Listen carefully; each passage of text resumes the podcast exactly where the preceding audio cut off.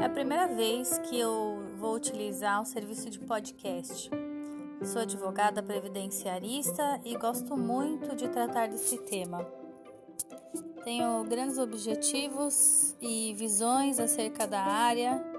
Acho que é muito útil, principalmente nos, nos dias atuais que vivemos, com a reforma da nova Previdência. E é sobre esses temas que vamos tratar aqui. Aguarde que tem mais novidades. Até mais.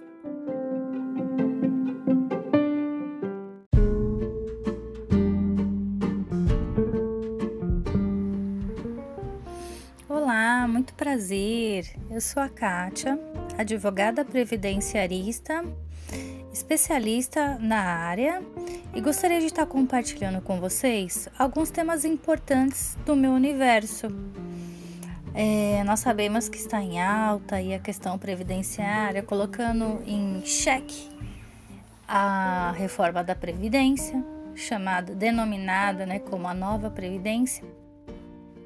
Então achei interessante, né, para montar alguns conteúdos a respeito das regras atuais previdenciárias, enfim. Mas o que me chamou mesmo a atenção para compartilhar com vocês hoje seria a, o regime adotado no casamento se influencia ou não na pensão por morte do cônjuge sobrevivente. Nós sabemos hoje que no Brasil existem aí é, quatro tipos de regimes de bens, sendo eles o mais adotado a comunhão parcial de bens. Então, quando não se adota nenhum tipo específico, esse é o que fica valendo, né? A comunhão parcial de bens. Mas nós temos aí também é, mais outros regimes que a gente pode citar aqui: a separação total de bens, é, o regime de casamento de comunhão total de bens, né? E o último que pode se chamar com participação final nos aquestos. Né? Então, nós temos aí quatro modalidades que podemos escolher, podemos adotar, né, para o casamento. Isso me chamou muita atenção porque, como eu atendo muito, né, no campo previdenciário, é, e algumas semanas atrás eu atendi uma senhora que ela adotou o regime de casamento como separação total de bens. E o esposo dela vem a falecer, né? E aí começou-se os questionamentos se ela teria ou não direito à pensão por morte. Então ela foi até a Previdência Social, fez o requerimento administrativo e o mesmo foi indeferido. Como ela não sabia a causa, ela achou que seria a razão do indeferimento seria o regime da separação que ela adotou no casamento. Quando na verdade, estudando aí o processo administrativo, eu concluí que era a, a causa do, do indeferimento era outra, que não esta. Então suscitou aí a dúvida, né? E eu vejo que é muito comum isso. Essa dúvida do regime que é adotado no casamento se interfere nos benefícios previdenciários, como é o caso da pensão por morte. Então, olha só, estudando um pouquinho aí, eu, eu identifiquei aqui no, no Código Civil um artigo 1831 que diz o seguinte: o cônjuge sobrevivente, qualquer que seja o regime de bens adotado no casamento, será assegurado o que lhe cabe na herança. Ponto. Então, muito embora o, a pensão por morte não seja uma herança, mas ele é um direito assegurado ao cônjuge, né? O cônjuge sobrevivente. Então, se esse cônjuge preencher todos os requisitos para concessão do benefício, seja ele ter acima de 18 contribuições, então a pessoa de direito, né, a pessoa que for requerer, terá a, o pagamento né, da pensão por morte liberado. Agora, se ele não preencheu os requisitos, né, se na época que ele estava trabalhando, enfim, ele não vertesse as contribuições necessárias, não seria então, não teria a possibilidade de conseguir aí o benefício previdenciário.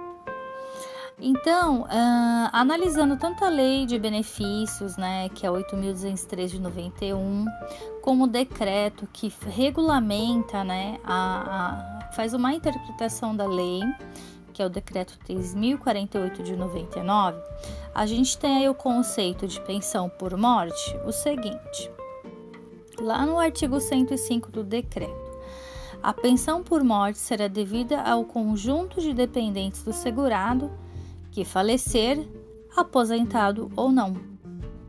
Então, qual que é o critério aqui?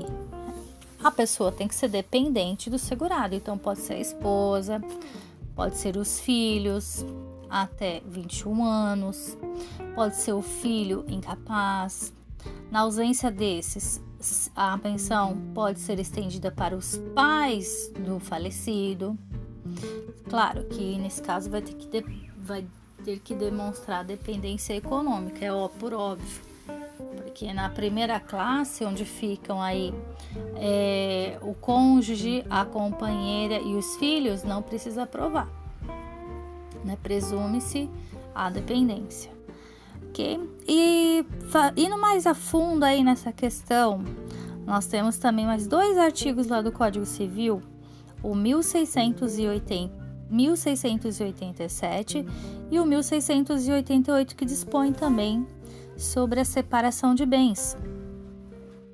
Nesses artigos, ele fala especificamente dos bens adquiridos após a constância do casamento. Porque o que acontece? Quando se, é, é, se escolhe e faz a opção do regime de separação total de bens, é, justamente o casal está buscando aí a, o não a não confusão dos bens, ou seja, o que é da esposa fica com a esposa, o que é do esposo fica com a esposa. Então, os bens não se misturam. Entretanto, como é que ficam os bens adquiridos após o casamento? Após a união estável? Esses compartilham ou não? Esses artigos eles, eles abordam a questão no sentido de que a manutenção da família, né, é, ela deve existir, por óbvio. Então, o casal ele trabalha para a manutenção da família. Então, o que eles adquirirem após é, essa união pode sim ser compartilhado. De que forma? É visto como uma relação de condomínio, quando existe mais de uma pessoa proprietária do mesmo bem. Então, aquele que sair da relação, ele tem que ser indenizado, né? Se a pessoa compra um apartamento após a constância da união, né, após o casamento, e a, adotando o regime de separação total de bens. Esse bem adquirido, ele pode ser partilhado no sentido de que quem ficar com o imóvel tem que indenizar aquele que está saindo. Simples assim. Tá bom? Então, olha só tema bem interessante, é um pouquinho extenso, né? Mas acho que vale a pena ter uma visão geral sobre essa questão. É... Então, só finalizando aqui a questão do Código Civil, então quem ficar com os bens após o divórcio deverá indenizar o ex-companheiro. Essa é a definição de condomínio, ok? Então, finalizando, pessoal, olha só. Qual é a opinião a minha opinião acerca desse tema.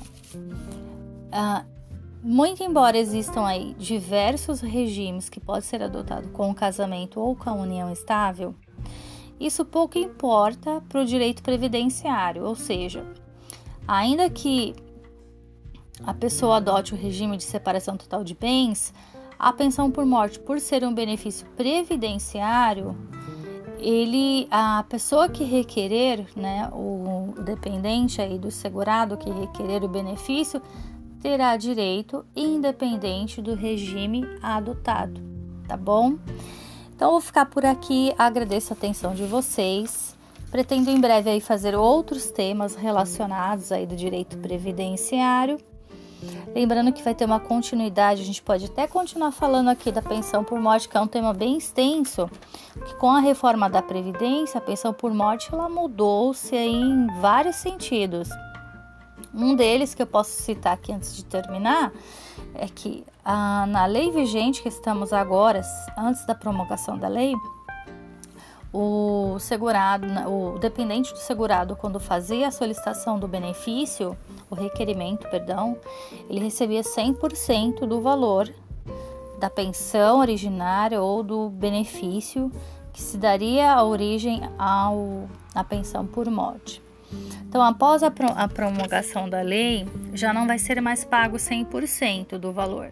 Ele vai ser pago 50% para o segurado instituidor, caso a esposa ou o esposo, e mais 10% para cada dependente habilitado, até o máximo de 100%. Então, digamos que seja a esposa mais seis filhos, né? Então, ela vai receber 10% para cada filho até atingir 100%. 50 mais 5 filhos, né?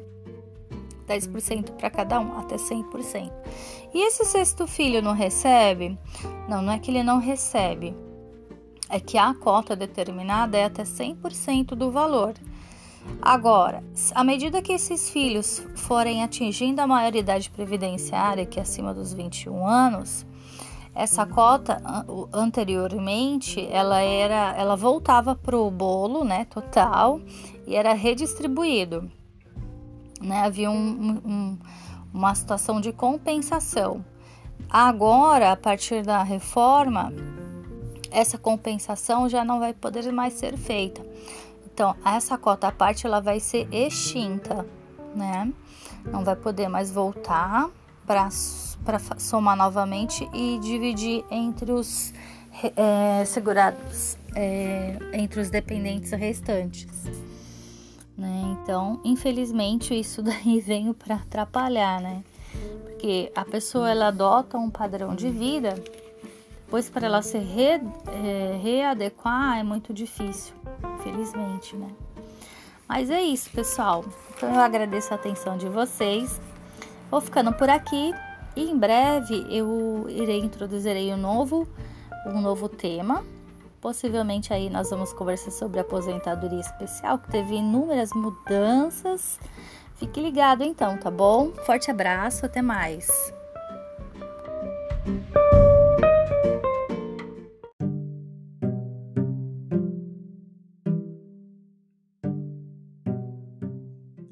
Olá, tudo bem com vocês?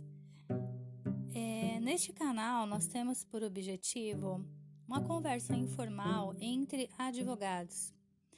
Supostamente, a, a ideia principal é trazer esclarecimento com relação às matérias previdenciárias, que é a área onde eu atuo efetivamente. Então, hoje nós vamos conversar conversar sobre um tema importantíssimo que é o SAT, que é o seguro de acidente do trabalho Alguns doutrinadores conhecem também como Gil Hat. O que, que, é o Gil Hat? É, é uma alíquota que é criada como forma de patrocinar as aposentadorias por invalidez. Hat significa grau de incidência de incapacidade laborativa decorrente de risco ambiental do trabalho. E o SAT, o que significa seguro de acidentes do trabalho. Bom, o SAT ele tem uma previsão legal na Lei de Custeio a 8.212 de 91, no seu artigo 22, inciso 2, que fala o seguinte: contribuição previdenciária devida pelas empresas, enquanto tomadora de serviços de empregados e de trabalhadores avulsos, é o seguro SAT, que é o seguro de acidente do trabalho. Ok? Então nós sabemos que hoje as empresas elas têm uma carga tributária muito grande, não só o SAT, mas existem outros fatores que são cobrados, né, para que uma empresa possa manter um funcionário. Então fica a perguntinha: será que o empregador realmente é o vilão da história? Então, na minha concepção, eu entendo que não, porque para se manter uma empresa hoje tem muitos, muitos, muitos gastos. Então, olha só, continuando nosso bate-papo aqui. A contribuição do SAT, vou explicar de forma bem breve. É assim, ó. ela é um percentual que é cobrado de acordo com o risco da atividade da empresa. Então, ela pode ter um percentual de 2, de 1, um, 2 ou 3. São alíquotas, né? Que ela é atribuída sobre a folha de pagamento. Então, sobre tudo que é pago aí para os funcionários, é, é recolhido o valor do SAT. Então, de acordo com o grau de risco da atividade da empresa, ela pode pagar 1%, que é caracterizado como um risco leve, 2% que é caracterizado como um risco médio e 3% como um risco grave. O que manda mesmo nessa história aqui, pessoal, é que de acordo com a, a, a manutenção que essas empresas têm, não digo manutenção, mas a tratativa que ela tem com o funcionário, ela pode ser beneficiada, né? Trazendo segurança para o ambiente de trabalho, prevenção de riscos, é, cursos, equipamentos de proteção, isso tudo ajuda a diminuir o grau de riscos, inconsequentemente, diminui também o, o riscos de acidente que é ele que modula a, a contribuição que vai ser paga, a, o percentual que vai ser pago pelo SAT, que isso pode ser elevado em, 50, em 100% e ter uma redução também em até 50% do valor. Para vocês entenderem melhor, olha só, a, a base de cálculo do, do SAT é difícil falar assim por, é, por voz, né? Que é gostoso a gente colocar no quadro, explicar direitinho como isso funciona. Inclusive, eu gostaria de fazer um recorte aqui e informar vocês que eu tenho um canal no YouTube chamado Direito Simplificado, onde eu ministro algumas mini, mini aulas sobre diversos temas previdenciários. E esse do seguro SAT, eu pretendo fazer um também, para ficar mais didático, né? Para vocês que estão aí me acompanhando. Então, olha só, existe aqui uma, uma súmula no, do STJ que diz o seguinte: é a súmula 351. A alíquota de contribuição para o seguro de acidente do trabalho, que é o SAT, é aferida pelo grau de risco desenvolvido em cada empresa, individualizada pelo seu CNPJ e pelo grau de risco da atividade preponderante quando houver apenas um registro. Por quê? Uh, de acordo com a atividade da empresa, cada empresa ela tem uma nomenclatura chamada KINAI. O KINAI ela é a classificação da empresa na, nas atividades econômicas. Então, o SAT pode ser medido pelo KINAI. Então, de acordo com, por exemplo, se a empresa ela trabalha com. Vamos pegar um exemplo aqui para ficar mais didático para vocês. Se ela trabalha, por exemplo, com construção de edifícios, a, o KNAI dela é 4120-4/00, é o número que ela recebe pela atividade que ela exerce. Por ela exercer essa atividade, ela vai ter o, o, o SAT recolhido em 3%.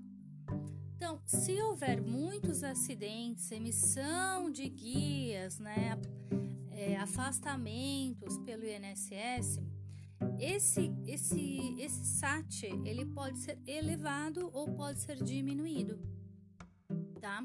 Quem que vai apontar essa diminuição ou elevação do SAT? Vai ser um outro fator chamado FAP. Né? O FAP ele é um multiplicador de cada ocorrência que ocorra, de cada ocorrência é, registradas lá no sistema do INSS de afastamento de funcionários por auxílio doença, por morte, por um afastamento de 30 dias, de 90 dias, de muitos dias. Então, de acordo com isso, ela vai modular. Então, o FAP vai ser esse multiplicador, né? Ele que pode aumentar ou reduzir. Então, só para finalizar, pessoal, nós temos aqui então a base de cálculo, que é o valor pago devido ou acreditado a título de remuneração a todos os empregados e trabalhadores avulsos da empresa.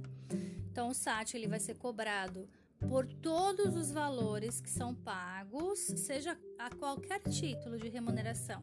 Então, Então, ela vai ser cobrada sobre a folha de pagamento. Vai implicar aí o grau de risco, conforme os riscos de acidente do trabalho seja considerado ele leve, médio ou grave.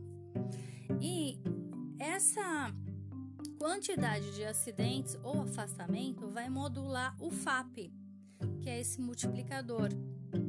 Então, para vocês terem uma ideia aqui, o risco leve é 1%, ele pode sofrer uma redução aí para 0,5% e um aumento de 100%, seguindo de 1% para 2%. De riscos médios, de 1% a redução, o risco é 2%, mas ele pode diminuir para 1% e aumentar para 4%. E por fim, o risco grave, que pode ser de 1,5% a sua diminuição ou elevado aí para 100%, chegando a 6%. Então, pessoal, vou ficar por aqui. Espero ter ajudado vocês. É uma é um assunto bem interessante, dá pra gente conversar aqui um tempão. Mas para não ficar muito extenso aí, para você que gosta da matéria do direito, né, das, do segmento previdenciário, hoje nós conversamos então sobre a contribuição do SAT, que é o seguro de acidentes do trabalho. Então, um forte abraço para vocês. Até mais. Tchau, pessoal.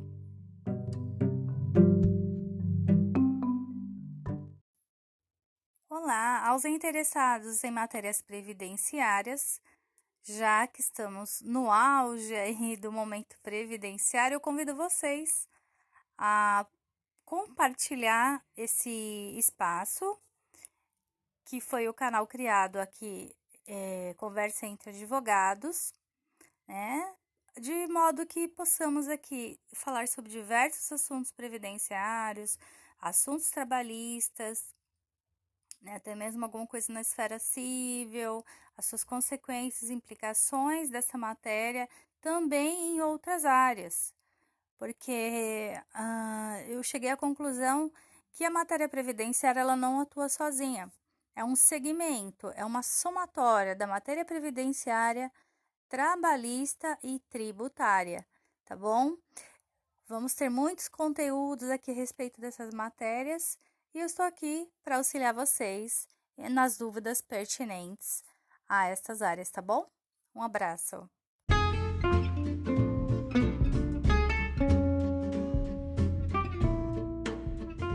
Olá, aos interessados em matérias previdenciárias, já que estamos no auge do momento previdenciário, eu convido vocês a compartilhar esse espaço, que foi o canal criado aqui, é, Conversa entre Advogados, né? De modo que possamos aqui falar sobre diversos assuntos previdenciários, assuntos trabalhistas, mesmo alguma coisa na esfera civil, as suas consequências, implicações dessa matéria também em outras áreas, porque uh, eu cheguei à conclusão que a matéria previdenciária ela não atua sozinha, é um segmento, é uma somatória da matéria previdenciária, trabalhista e tributária, tá bom? Vamos ter muitos conteúdos aqui a respeito dessas matérias e eu estou aqui para auxiliar vocês nas dúvidas pertinentes a estas áreas, tá bom? Um abraço!